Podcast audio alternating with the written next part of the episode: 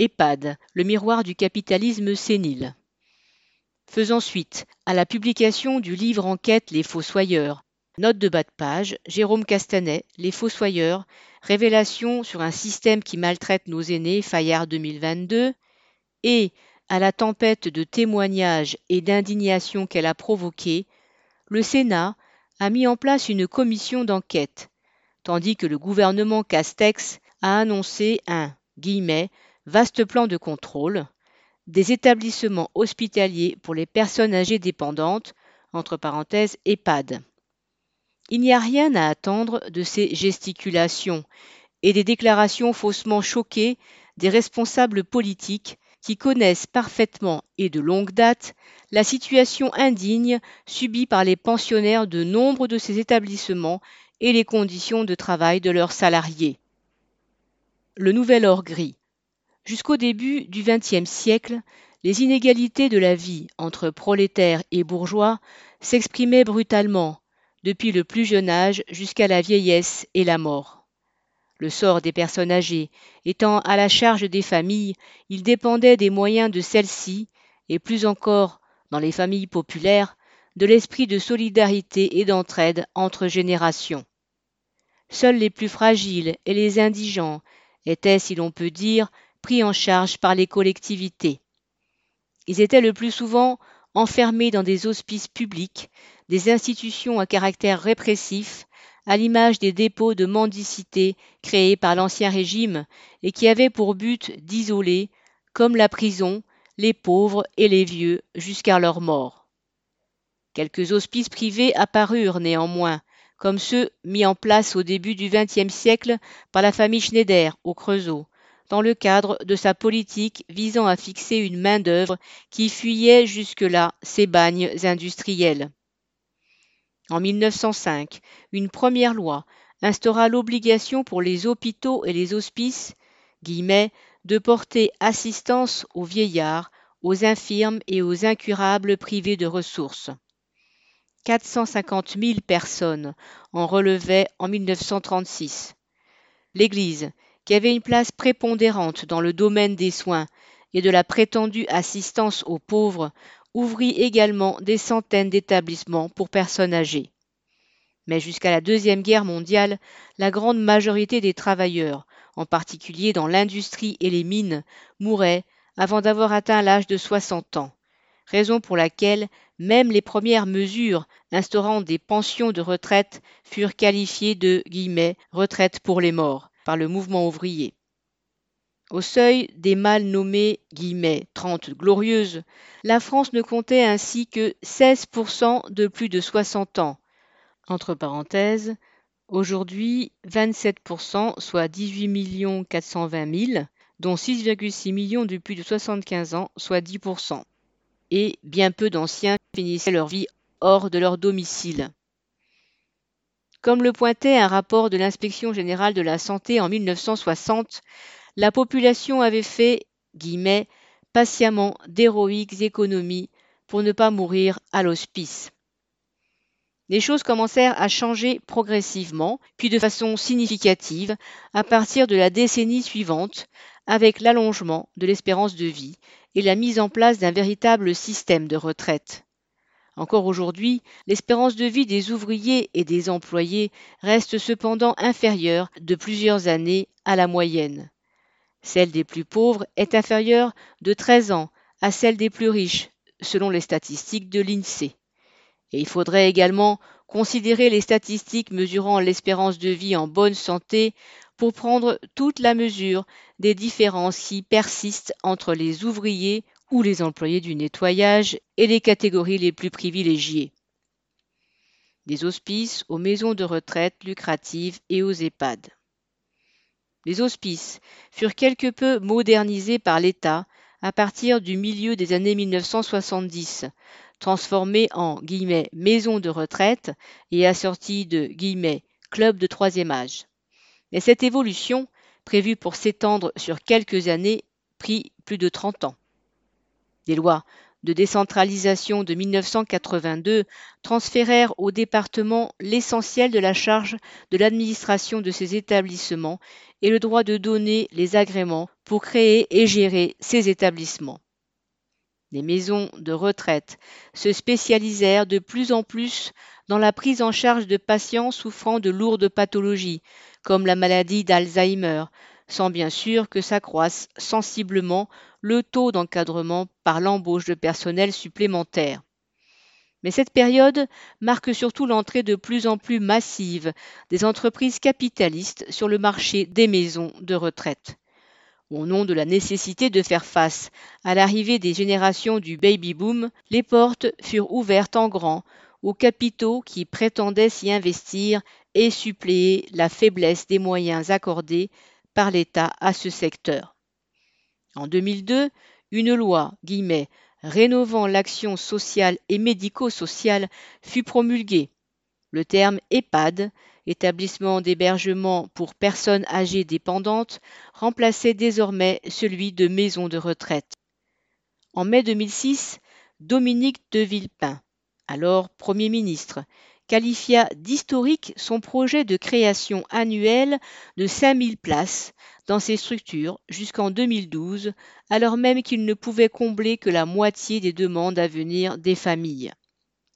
Tout le monde gardait pourtant en mémoire l'épisode caniculaire de l'été 2003, au cours duquel près de 15 000 décès avaient été recensés. Une partie notable de ce bilan était imputable au fait que nombre d'établissements n'étaient absolument pas équipés pour protéger leurs pensionnaires et manquaient de personnel pour les prendre convenablement en charge banquiers et assureurs se jetèrent sur le marché de la dépendance, à l'instar du Crédit Agricole, un des principaux actionnaires du groupe Corian, le leader français des maisons de retraite privées. Des gestionnaires formés au management et à la chasse aux coûts furent recrutés. Ils y appliquèrent les méthodes déjà utilisées dans l'industrie. Ce sont les témoignages de plusieurs de ces anciens responsables, brisés par les pressions subies d'en haut et ne voulant pas assumer davantage la maltraitance institutionnelle imposée dans leurs établissements, qui ont fourni l'essentiel de la matière de l'ouvrage du journaliste Victor Castanet. La façon dont les vautours du capital ont mis leurs griffes sur ce secteur en pleine expansion que leur a livré l'État reflète à elle seule quelques-unes des tares de l'économie capitaliste. Pillage des fonds publics, exploitation et déshumanisation. Guillemets, l'or gris est devenu en deux décennies un marché comme un autre, dont les capitalistes et les financiers entendent tirer le maximum de profit. Les conséquences en sont bien connues par ceux qui y travaillent, par les proches, mais aussi par une partie du grand public, comme en témoignent les reportages et les récits publiés depuis une vingtaine d'années ou les rapports officiels qui se sont entassés pour être aussi vite oublié sur les bureaux des ministres. D'un côté, on a assisté à la formation de groupes privés puissants, de l'autre, à la dégradation des conditions de prise en charge des personnes âgées. L'exploitation des travailleurs de ces établissements, comme celle des hospitaliers, des salariés du secteur médico-social et de bien d'autres, s'est aggravée en raison du manque de personnel pour faire face à l'afflux des pensionnaires, de l'accélération des cadences, de la précarisation, du stress permanent, etc. Pour donner le change, l'État a multiplié en vain les rapports et les dispositions censées améliorer les conditions de prise en charge des personnes âgées dépendantes sans véritablement rien imposer ni contrôler.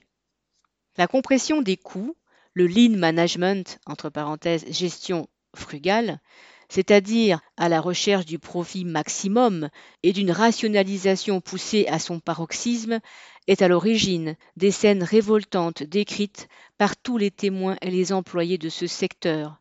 Économies réalisées sur la nourriture, sur les protections urinaires, au mépris de toute considération pour la dignité humaine, sur le nombre de douches, etc.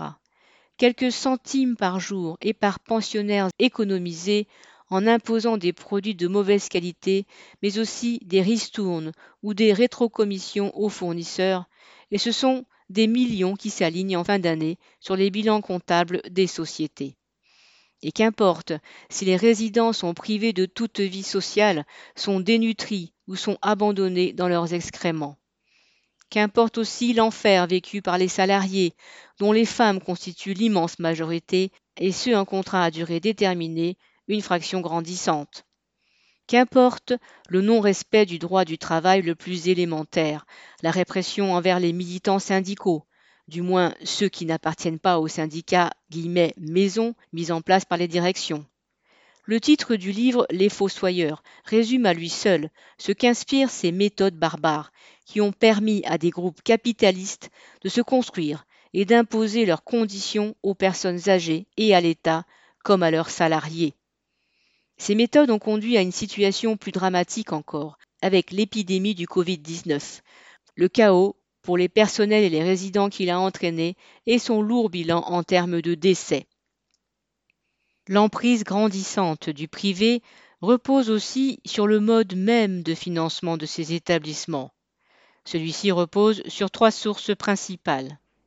Le budget guillemets soins, qui est intégralement à la charge de l'assurance maladie et qui sert à financer le personnel soignant, entre parenthèses infirmiers, aides-soignants, médecins coordinateurs, psychologues, etc., et les équipements médicaux indispensables pour la prise en charge des personnes les plus vulnérables et les plus dépendantes. Ces dotations publiques annuelles assurent aussi l'achat ou la location de lits, de fauteuils roulants et jusqu'au pansement et aux protections hygiéniques des résidents.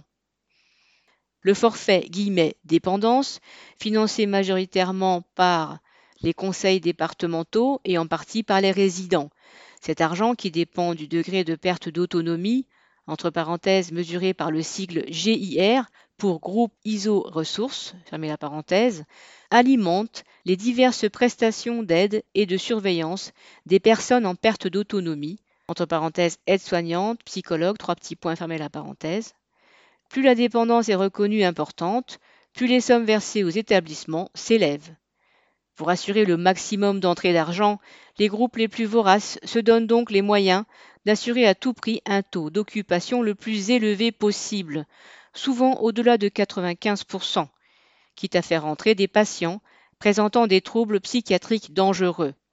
Ils ont tout intérêt également à recevoir des résidents dont les pathologies sont les plus lourdes, car celles-ci donnent lieu à des financements plus conséquents. Le forfait dit entre guillemets d'hébergement, enfin, lié aux dépenses d'administration, d'hôtellerie, de restauration et d'animation qui restent à la charge du résident. Mais même les salaires des auxiliaires de vie et des agents de services hospitaliers qui assurent officiellement l'entretien ou l'aide au repas, mais souvent bien d'autres tâches, sont pris en charge par des fonds publics. En d'autres termes, l'argent public ruisselle vers les EHPAD privés de tous les côtés. Au total, il représente près de 40% du chiffre d'affaires d'une résidence. Malgré cela, le prix mensuel médian qui reste à la charge du résident pour une place, dont il faut parfois attendre des mois, voire des années avant qu'elle se libère, atteint plus de 2000 euros.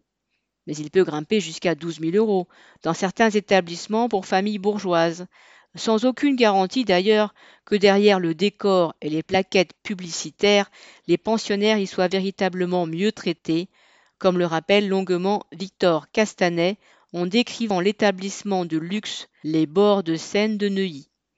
Il faut rajouter à ces dépenses celles permettant l'accès à Internet, l'entretien du linge, le coiffeur ou la présence d'une dame de compagnie une concentration et une financiarisation de plus en plus poussées. Si l'on compte aujourd'hui plus de 7500 EHPAD, entre parenthèses pour 6000 lits environ, trois groupes, Corian, Orpea et Domusvie, dominent le marché français, avec plusieurs centaines d'établissements chacun, et ont étendu leurs tentacules bien au-delà de l'Hexagone, dans l'Union européenne tout d'abord, mais aussi en Chine ou en Amérique latine. Ces sociétés n'ont pas échappé à la loi inhérente à l'ensemble du système capitaliste, qui veut que la concentration entraîne la formation de quasi-monopoles et que cette domination s'exerce bien au-delà des frontières nationales. Les groupes Orpea, Corian, Domusvie, Maison de famille et pour ne citer que les cinq plus importants, possède ainsi plus de 1300 établissements hors de France où les opportunités de création de nouveaux établissements se sont révélées plus vastes dans la période récente. Ce sont donc des centaines de milliers, voire des millions de pensionnaires sur lesquels ils ont prospéré au fil des ans. Fin 2019, le groupe Orpea dirigeait à lui seul 442 établissements dans 23 pays et sur trois continents. Mais ces grands groupes privés ont également étendu leur parasitisme à d'autres activités liées au marché du troisième et du quatrième âge, échappant jusque-là en grande partie à la domination du capital. Ils dirigent désormais des résidences seniors dont les pensionnaires peuvent gérer leur quotidien de façon autonome, des cliniques de soins de suite et de réadaptation, entre parenthèses SSR, des cliniques psychiatriques, des services d'hospitalisation à domicile, entre parenthèses HAD, et des sociétés de services à domicile assurant l'aide à la personne ou les soins infirmiers à domicile. Ce sont autant de canaux par lesquels la quête du profit pénètre et s'impose aux dépens des personnes âgées et au-delà de toute la société. Côté en bourse, Orpea, Corian et les autres ont depuis leur constitution rapporté des dizaines de millions de bénéfices chaque année à leurs actionnaires. Ceux-ci ont de quoi saliver, tout en mettant en avant ce que ces gens-là appellent une connotation sociale positive, voire éthique. En d'autres termes, de tels placements vous transformeraient en bienfaiteurs de l'humanité. Le groupe Orpea, par exemple, obtient des taux de marge entre parenthèses l'EBITDAR, fermez la parenthèse, entre 25 et 35 dans ces établissements. Son chiffre d'affaires a doublé entre 2014 et 2020 pour atteindre près de 4 milliards d'euros. Et leur rapacité est de même nature que celle qui prévaut dans les secteurs de l'industrie. Une dizaine de patrons d'EHPAD figurent aujourd'hui dans le classement des 500 plus grandes fortunes françaises. Les investissements dans les EHPAD sont vantés auprès des particuliers par les banques ou par de simples margoulins comme assurant une rentabilité hors du commun. C'est du moins vrai pour les gros actionnaires.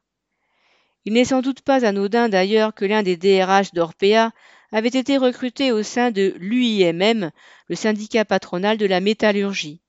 Ce n'est pas étonnant quand on sait que la famille Peugeot, via sa holding Peugeot Invest, est depuis dix ans le deuxième actionnaire d'Orpea, aux côtés du premier fonds spéculatif mondial BlackRock. Faisant mine de s'offusquer des pratiques d'Orpea, entre parenthèses, pour exiger plus d'investissements dans les industries pétrolières ou du tabac, la parenthèse, l'économiste Jean-Charles Simon commentait En comparaison, un bon vieux pétrolier ou marchand d'armes passerait pour un parangon de vertu. C'est en réalité une des lois de ce système économique, où les profits des uns attirent les appétits des autres. Nul ne peut survivre s'il ne pousse pas à fond les feux de l'exploitation pour ses salariés et de la rentabilité pour ses actionnaires.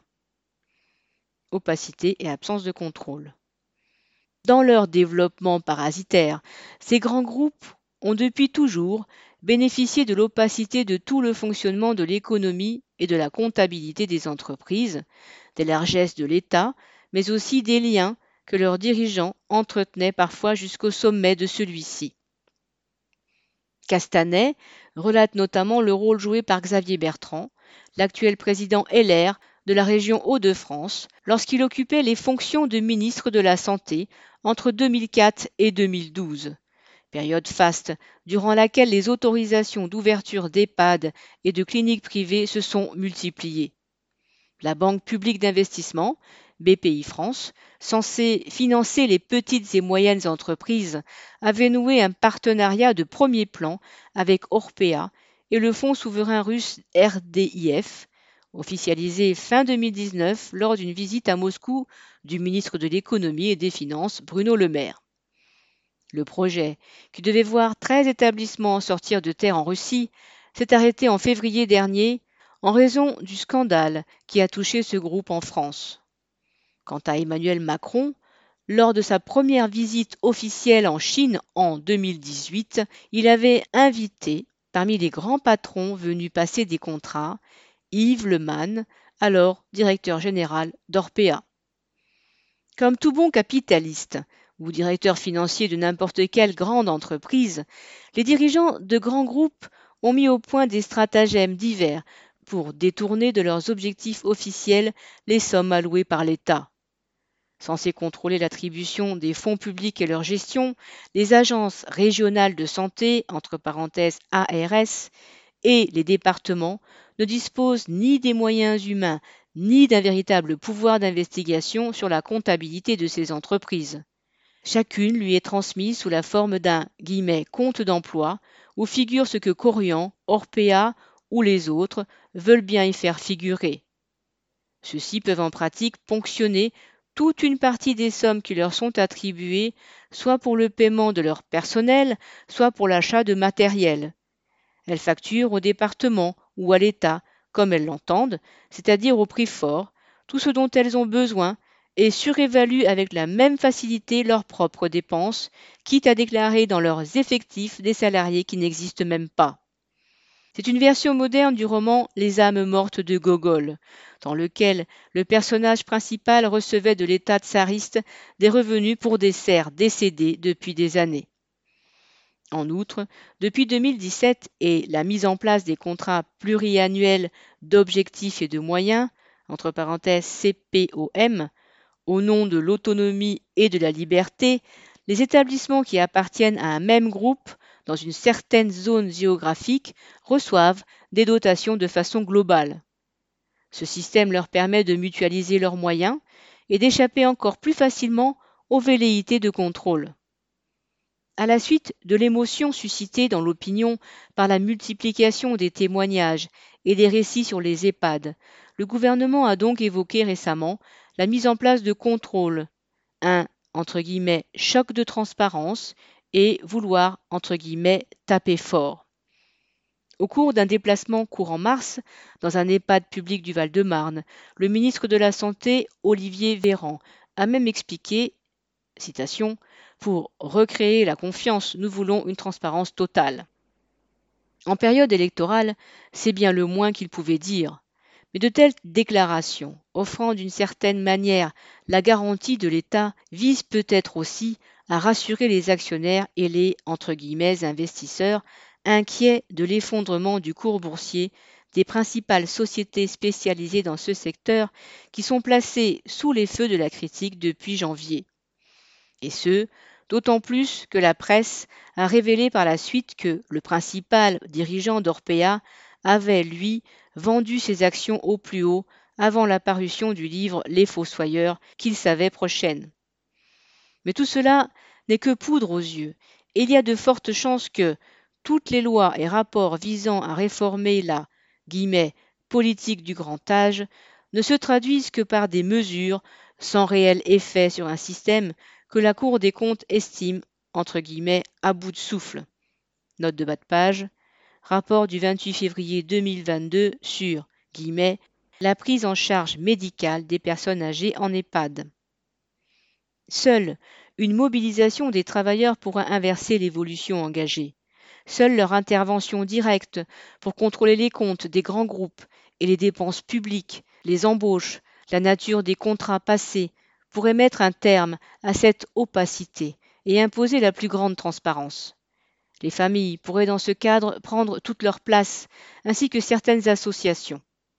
Mais le sacro-saint droit de propriété et les lois bourgeoises, affinées depuis plus de deux siècles pour protéger les profits, l'empêchent. C'est bien pour cette raison que nous le combattons.